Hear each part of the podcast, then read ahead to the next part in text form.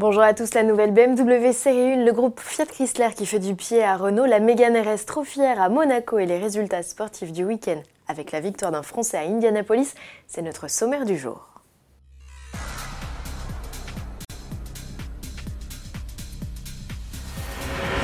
BMW renouvelle sa Compact Star, la série 1, changement radical pour cette troisième génération et on ne parle pas que du look. Vous n'avez plus sous les yeux une propulsion, mais une traction à moteur transversal. La série 1 restera néanmoins disponible avec une transmission intégrale. Ce changement d'architecture modifie très légèrement les proportions de la série 1 qui se révèle un demi-centimètre plus courte que sa devancière, 3 cm plus large et 1 cm plus haute. Si l'empattement a été raccourci de 2 cm, BMW annonce un volume intérieur un poil plus vaste et 20 litres de volume de coffre supplémentaire. Le haillon sera désormais électrique en option. A noter que dans sa transformation, la série 1 a perdu quelques kilos. Et sous le capot, l'offre se compose au lancement de 5 blocs 3 et 4 cylindres en essence et en diesel. Les puissances s'échelonnent de 116 à 306 chevaux pour la vitaminée M135i. Ainsi équipée, l'allemande s'affranchit du 0 à 100 km/h en seulement 4 secondes 8. Outre une boîte Septronic à 8 rapports, elle reçoit aussi un différentiel autobloquant mécanique. Ne reste plus qu'à essayer la série 1 pour valider son comportement routier.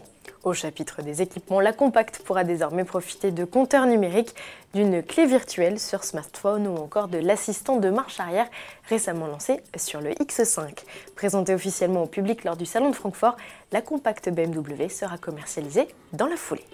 En bref, on pensait Fiat Chrysler Automobile intéressé par un rapprochement avec PSA. C'est finalement Renault qui annonce avoir reçu une proposition de fusion à 50-50 avec le groupe italo-américain. Une offre que le constructeur étudie encore à l'heure où nous enregistrions cette vidéo. L'objectif de cette manœuvre serait de faire naître un nouveau géant de l'automobile capable de rivaliser avec Volkswagen et Toyota. Simon Pagenaud s'offre les 500 miles d'Indianapolis, l'une des courses les plus prestigieuses du monde. Le poids de vin parti en pôle a dominé 116 des 200 tours de l'épreuve. Il s'impose devant l'Américain Alexander Rossi qui l'a doublé dans l'avant-dernier tour.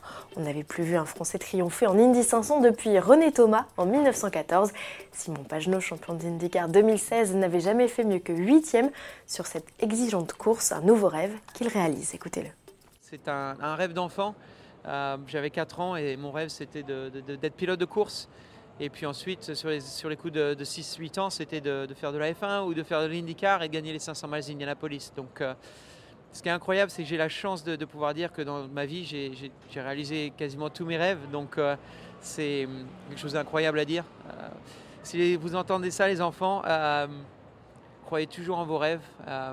et si vous travaillez suffisamment dur, ça se fera. À Berlin, dixième manche de la cinquième saison de Formule 1 Luca Di Grassi remporte sa deuxième course de la saison devant Sébastien Buemi. Grâce à sa troisième place, Jean-Éric Verne conserve lui à la tête du classement des pilotes à trois courses de la fin de saison.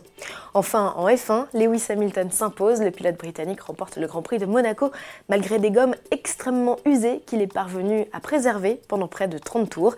C'est son quatrième succès de la saison. Il repart de la principauté avec 17 points d'avance sur Valtteri Bottas, troisième de l'épreuve.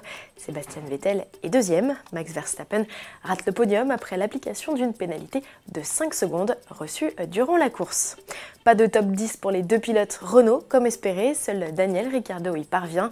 Qu'importe, l'Australien et Nicole Kenberg ont passé un excellent week-end en s'offrant notamment quelques tours du circuit à bord de la nouvelle Mégane RS Trophy La sportive voit un lit 8 turbo de 300 chevaux allégé de 130 kg grâce notamment à la suppression de la banquette arrière leur a donné le sourire. N'oublions pas que la nouvelle reine du Nürburgring dans la catégorie traction produite en série sera proposée très prochainement en série limitée. Son habitacle sera d'ailleurs dévoilé en juillet. On aura donc très prochainement l'occasion de reparler d'elle. À demain.